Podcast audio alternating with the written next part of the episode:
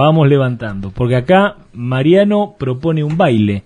¿De qué se trata, Mariano, esto de que el tango se baila de a dos? Así es, así es, y les voy a contar un poquito de, qué se trata esto, pero, pero al final, déjame hacer toda la introducción y, y después van a entender por qué el, el título de mi charla, pero eh, el título elegido así a propósito es para que quede bien grabado por qué tenemos que bailar el tango y el tango se baila de a dos.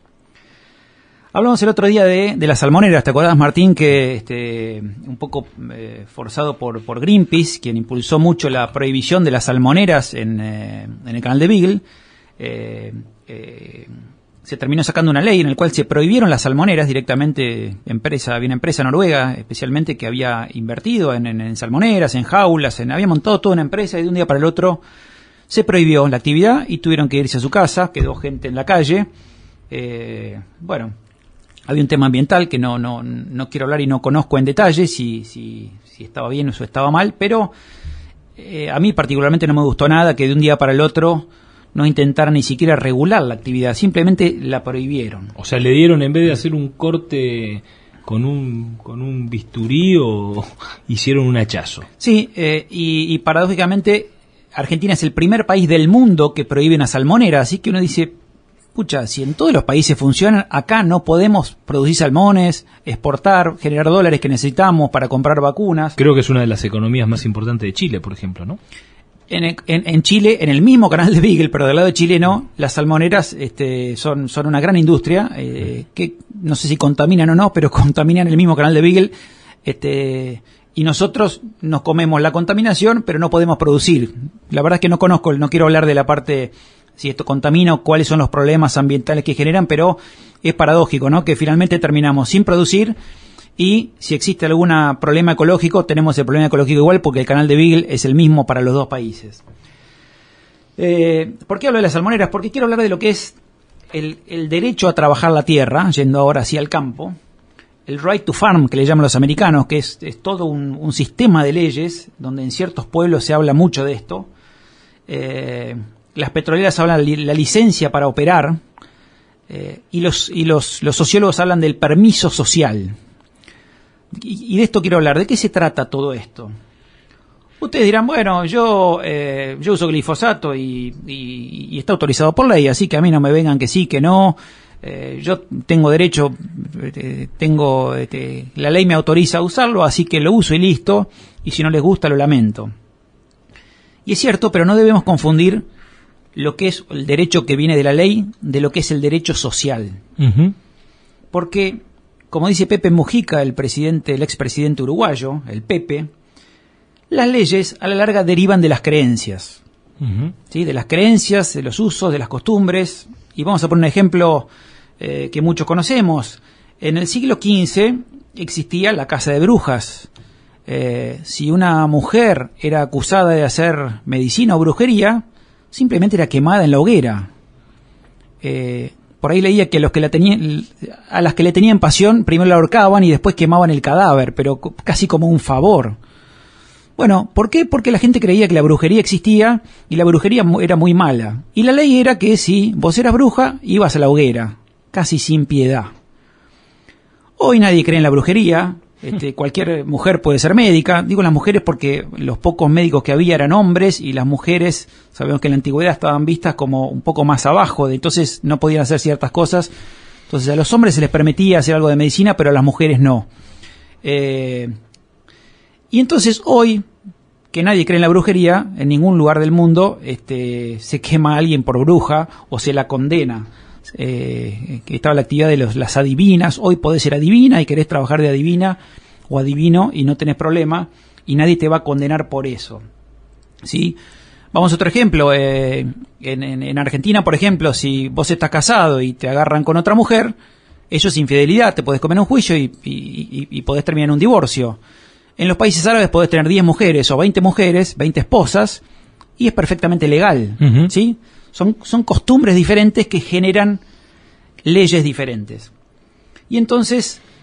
En, eh, otros países del mundo vos eh, nacés en, una, en un ambiente social y no podés emerger de ese ambiente porque de alguna manera no, hay, no están los canales eh, adecuados para poder hacerlo por, por, una cuestión de estatus o, de, o de rigor o de eh, digamos, de, clases, por así hay, decirlo. Hay infinitos ejemplos de estos. Leía cuando estuve preparando esta nota, por ejemplo, eh, eh, que hay 13 países del mundo, especialmente del mundo musulmán, en, los cuales el ser gay está penado con la pena de muerte. Correcto. Sí, Y en un país como Argentina o en la mayoría de los países occidentales, este, una condición sexual, ser, ser este, gay o ser homosexual o, bisexual o lo que sea, no tiene ningún tipo de, pena y, no está mal visto. De hecho, eh, se ha aprobado hace algunos años el matrimonio igualitario, eh, pero todo eso tiene que ver con usos y costumbres. En otros países, ser gay es, no sé si es un pecado, no, conozco la razón de por qué, pero...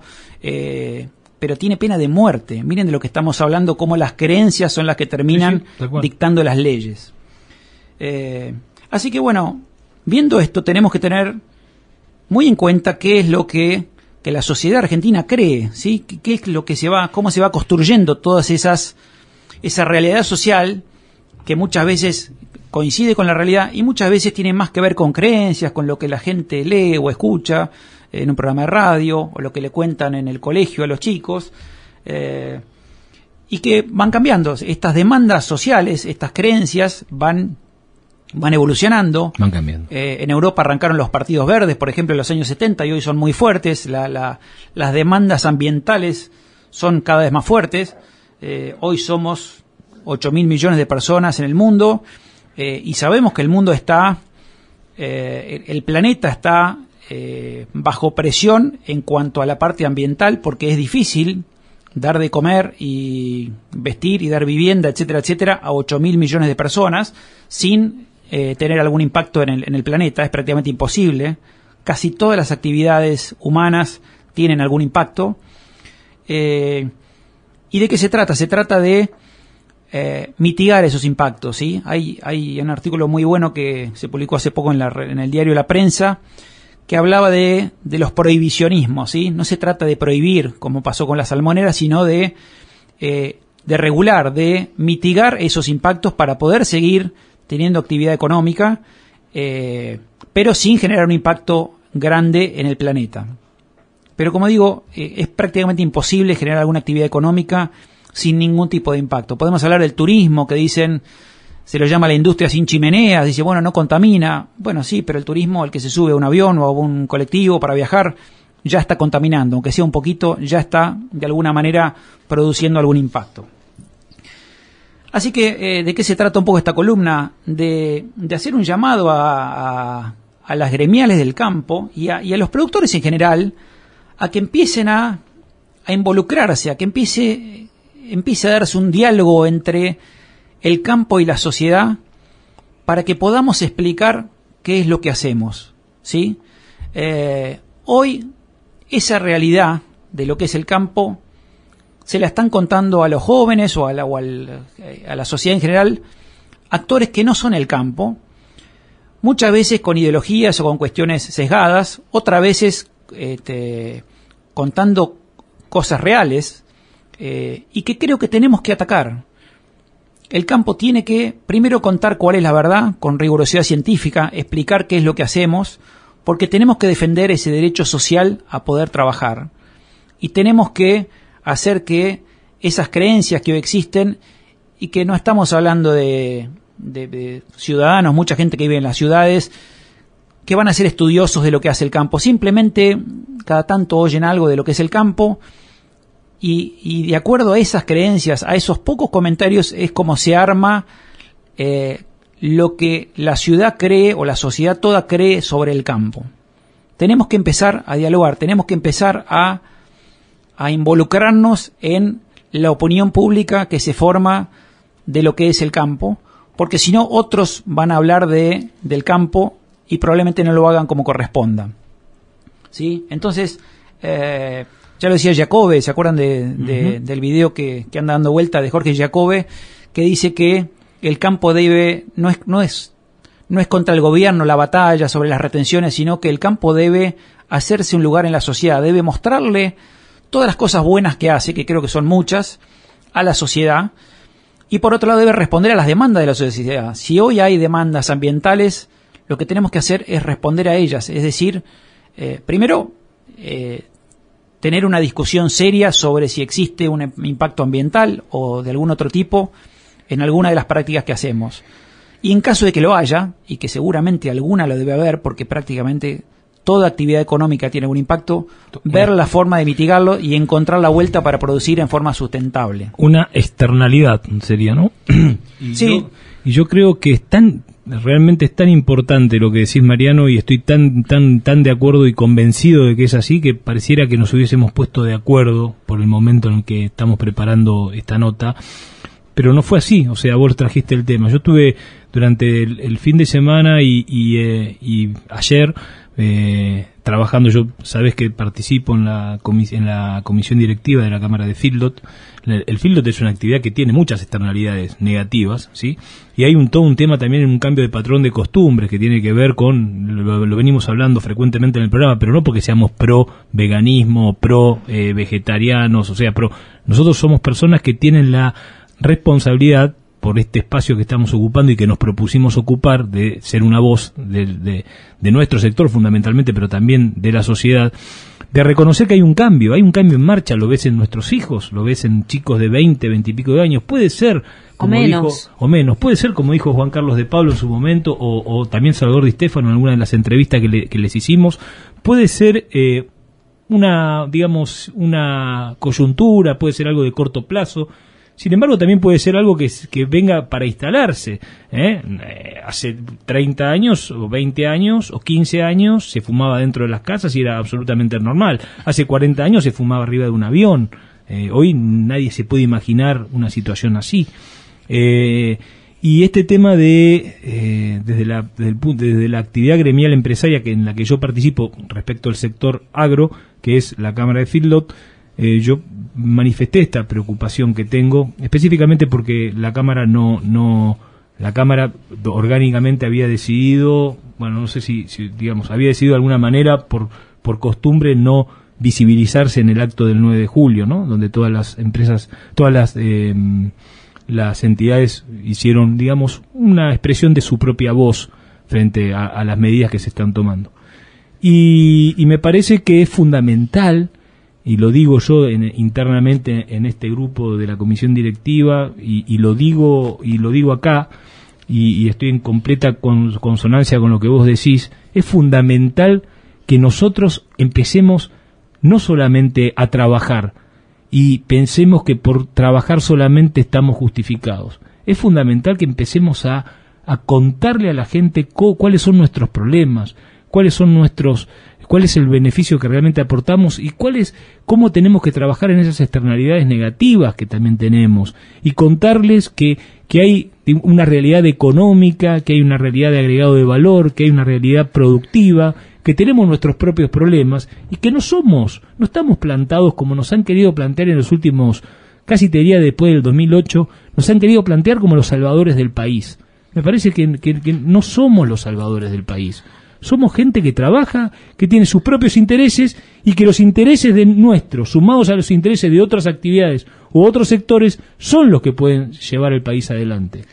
A mí me parece, si me permiten, que en como todos los ámbitos y escuchándolos y escuchando últimamente todo lo que está sucediendo con el campo y demás, qué importante es qué comunicar y cómo comunicarlo.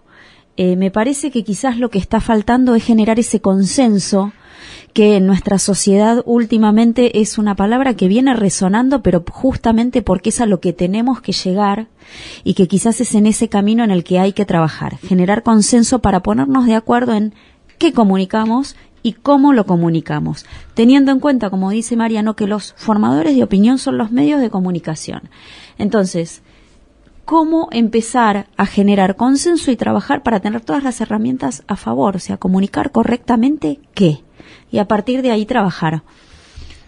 Sí, volviendo a Martín lo que decías, eh, otro ejemplo muy clarito es el tema de la industria automotriz. Vos hablabas de los que fuman adentro de un hospital. Eh, hace 30 años nadie eh, reclamaba que le pongan un catalizador a, un auto. Hoy existe una ley que no puede salir un auto sin catalizador. Eh, la realidad es que cada vez cuidamos más el medio ambiente y creo que está muy bien. Y el campo también tiene que ir para ese lado. Y tiene que ir le guste o no le guste porque la sociedad se lo va a exigir. Y lo que no podemos es hacer oídos sordos a esa demanda porque tenemos un permiso social que cuidar. Correcto. Hoy esa, esas demandas van, van aumentando eh, y tenemos que, eh, tenemos que darle respuesta, tenemos que ocuparnos y nosotros mismos empezar a averiguar si tal o cual agroquímico puede producir algún problema eh, sobre los este, organismos genéticamente modificados. Se habla mucho, algunos dicen, no, esto es cancerígeno, no. Bueno, acá hay una realidad también que es que muchas veces no importa cuál es la verdad, importa las percepciones, qué es lo que la sociedad percibe. Mm. Y es la sociedad la que vota los nuevos dirigentes y, y, entonces si la, la, sociedad está equivocada o percibe algo que no es real, va a votar cosas en contra del campo cuando en realidad no es así. Entonces, eh, de ahí arranca y de ahí el título de mi charla, tenemos que tener infinita paciencia, tenemos que empezar a bailar el tango con la sociedad, esto es de a dos. Eh, he hablado con varios comunicadores y me dicen, Mariano del Campo se habla un poco a sí mismo. Tal cual. Eh, los, Intrasector. Eh, eh, yo que soy parte del, sector agropecuario. Somos, todos. Somos, por ahí nos gusta a nosotros los discursos que oímos, pero no es a nosotros lo que nos tenemos que hablar. Hay que hablarles a la sociedad, y no solamente en discursos, hay que involucrarse, hay que participar de esta discusión con altura de cuáles son las demandas sociales, de cómo podemos hacer agricultura, ganadería, lechería, etcétera, etcétera, economías regionales en forma sustentable. Tenemos que dar respuesta a esto para poder cuidar nuestro permiso social porque si perdemos el permiso social, no, nos, van a, nos va a resultar ilegal, porque van a cambiar las leyes, hacer varias de las actividades que hoy nos parecen absolutamente normales. Y son nuestro sustento.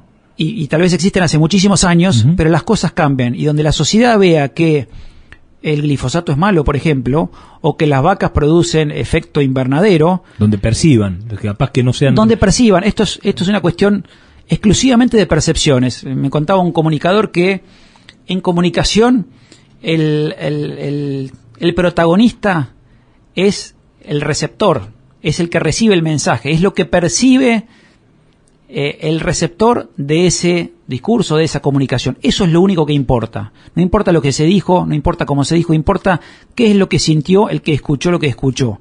Entonces tenemos que tener cuidado de qué es lo que la sociedad está percibiendo y si vemos que hay, eh, hay cosas que están mal explicadas, tenemos que con infinita paciencia explicar y alzar la voz para explicar lo que hacemos para defender nuestro derecho social, porque si no, nos puede pasar como las salmoneras. Buenísimo, Mariano, la verdad, buenísimo y clarísimo. Gente, defendamos nuestro permiso, o sea, cuidemos, perdón, cuidemos, perdón, nuestro permiso social. Tenemos un permiso social el cual tenemos que, que cuidar. Muchas gracias, Mariano, muy claro. Es